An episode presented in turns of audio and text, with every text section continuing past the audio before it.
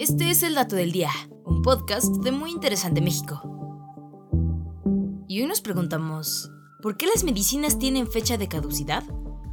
Desde 1979, la Administración de Drogas y Alimentos de los Estados Unidos, FDA, impuso que las compañías farmacéuticas pusieran las fechas de caducidad de los medicamentos recetados y de venta libre. Pero esto no significa que una pastilla de ibuprofeno se dañe de la misma manera que un bote de leche caducada. La fecha que se ve impresa en las cajas de medicamentos es la fecha hasta que el fabricante del medicamento garantiza la seguridad y la potencia total del mismo. Sin embargo, el tiempo que un fármaco es seguro y efectivo suele ser un tema de discusión. Además de algunos medicamentos como la insulina y los antibióticos líquidos, cuyos ingredientes activos son poco estables con el tiempo, muchos medicamentos pueden tener una vida útil mucho más larga de lo que sugiere su envase pero no todos saben esto, y hay personas que acuden a urgencias asustadas porque accidentalmente se tomaron algún medicamento ya caducado. Y aunque es cierto que existen las intoxicaciones por tomar fármacos caducados, estos son realmente extraños. De hecho, en un estudio publicado en 2012, los investigadores encontraron un cargamento de antiguos medicamentos, y algunos de ellos tenían al menos 40 años después de su fecha de fabricación, pero al probarlos aún conservaban todas sus propiedades. Otro estudio en 2006 probó 122 medicamentos diferentes almacenados en condiciones ideales, y como resultado extendió la fecha de vencimiento de la mayoría de los medicamentos en un promedio de aproximadamente 4 años.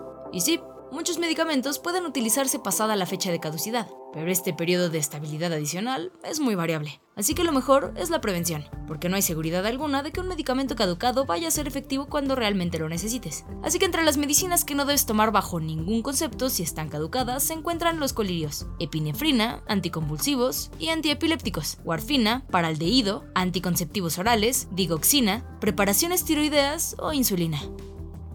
Y este fue el dato del día. No olvides suscribirte gratis a nuestro podcast y seguir todos nuestros contenidos en muyinteresante.com.mx. Hasta la próxima.